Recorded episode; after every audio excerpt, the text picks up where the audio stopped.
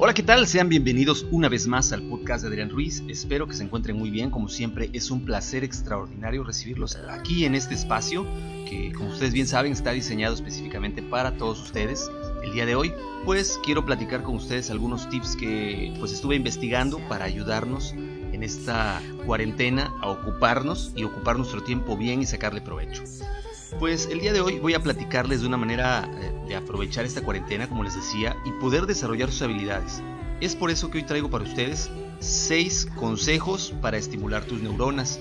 Así que tomen nota, si no tienen dónde escribir, busquen papel y pluma y tomen nota de estos 6 consejos muy muy importantes que seguramente les van a servir para aprovechar este, esta temporada. Entonces, como les decía, son 6 consejos para estimular tus neuronas Primero que nada, o el primer consejo es llevar una vida social activa, es decir, un ambiente estimulante es fundamental para mantener las funciones cerebrales y los contactos sociales te permiten estar alerta y facilitan que puedas asistir a una variedad de eventos. Aprovechar el tiempo libre en grupo ofrece numerosas ocasiones para aprender, así como para dialogar y observar las relaciones intergeneracionales que abren nuevos horizontes y favorecen los descubrimientos. Una vida amistosa, familiar y sentimental satisfactoria contribuye también al bienestar, indispensable para el buen funcionamiento del cerebro. Sabemos ahorita que con esta temporada en la cual tenemos una cuarentena, pues no podemos socializar como nosotros quisiéramos, pero intenta socializar con tus hijos, con tu familia. Eh, ¿Por qué no? Las redes sociales nos facilitan también esta posibilidad de conocer otras personas, de socializar, y es una gran oportunidad para estimular tus neuronas. Segundo, controla tus emociones.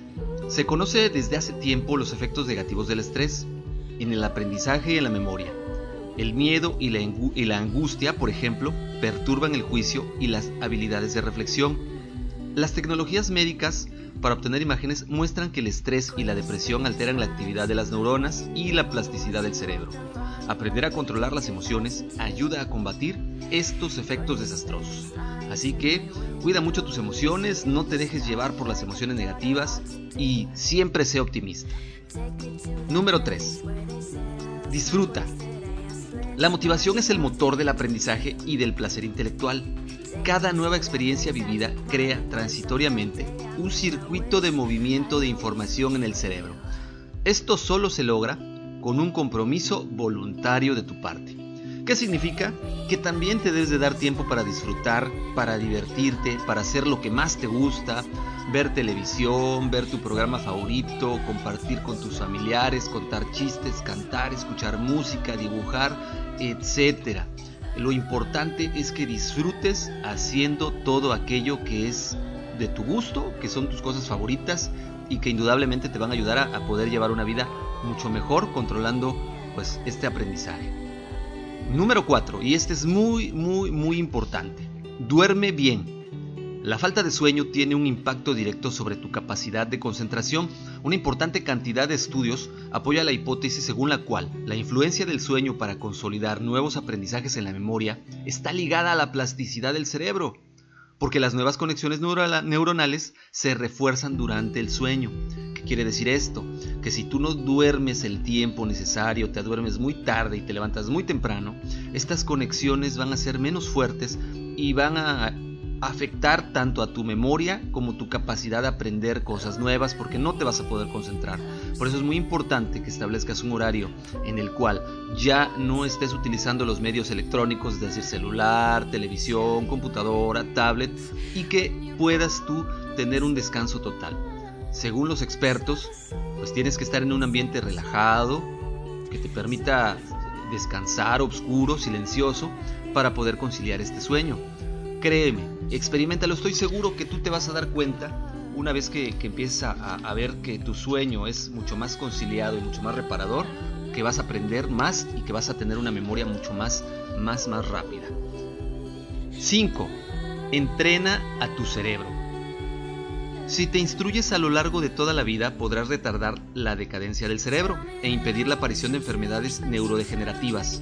Aprovecha cualquier oportunidad que se te presente para memorizar o adquirir nuevos conocimientos. En cuanto a los conocimientos que no son utilizados, acaban por perderse. Esto es evidente como una lengua extranjera que solo se mantiene con la práctica.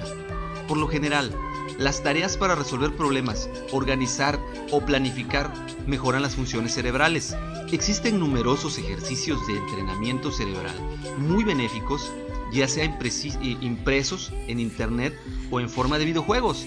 En la sección 10 días, eh, que más adelante vamos a estar manejando para entrenar tu cerebro, les voy a compartir ejercicios que los van a ayudar a, retarse y alejar las posibilidades de padecer una demencia senil.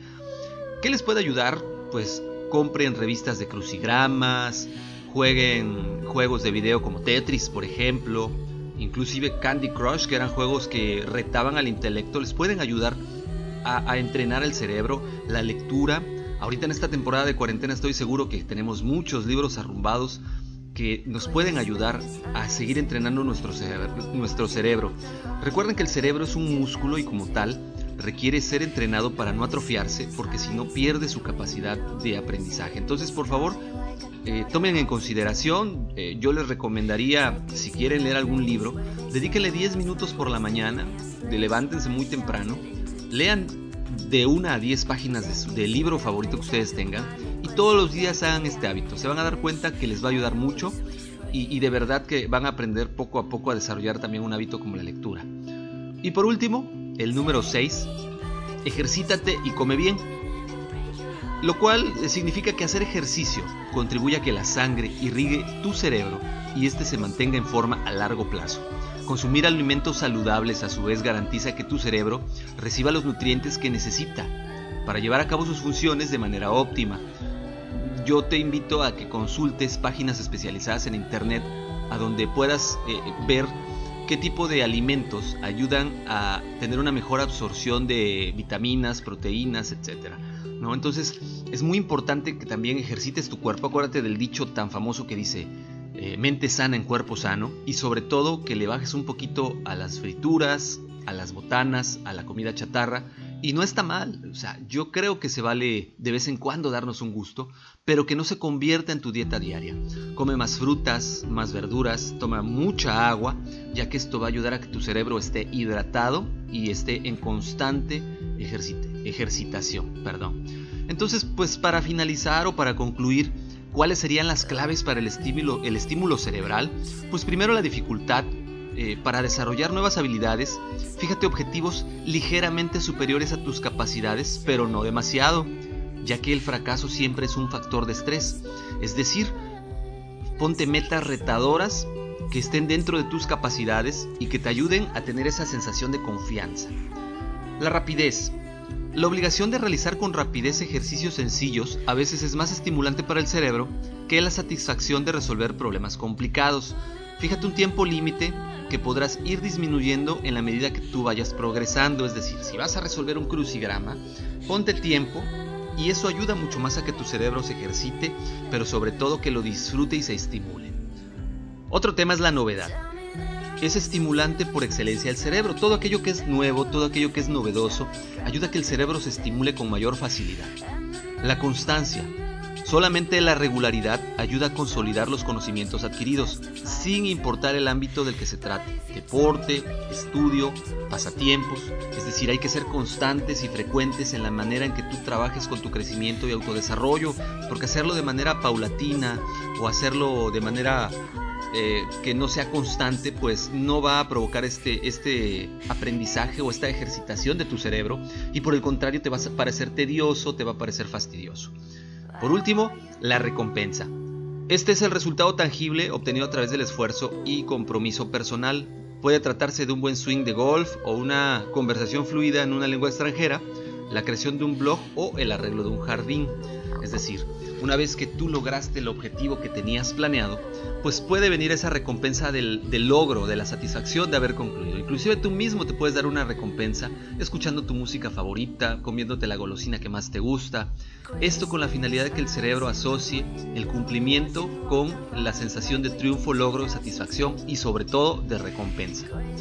Pues muy bien, espero que hayan sido de tu agrado estos tips para poder estimular tus neuronas en esta temporada de contingencia sanitaria que estamos, estoy seguro que te va a ayudar a ti, a alguien de tu familia. Yo te pido me dejes tus comentarios, por favor, en los medios de contacto, que ya sabes que son los siguientes. Correo electrónico adrianrogelioruiz.com, en Twitter en eh, Adrián Rogelio Ru, pero de igual manera te recuerdo que puedes encontrar este podcast en distintas plataformas, Facebook, Spreaker, Spotify, eh, Google Podcast, Apple Podcast, iHeartRadio y muchísimas otras plataformas. Yo te pido por favor le des like, lo compartas, lo descargues, eh, se lo compartas a alguien que, que, crees que le pueda ser de utilidad y sobre todo me ayudes con dejarme tu comentario de qué te gustaría seguir escuchando y qué te gustaría que manejemos en este espacio. De mi parte sería todo, yo te agradezco tu compañía, gracias como siempre por estar aquí conmigo, te agradezco que tengas un excelente día. Te recuerdo, mi nombre es Adrián Ruiz y nos seguimos escuchando. Hasta luego.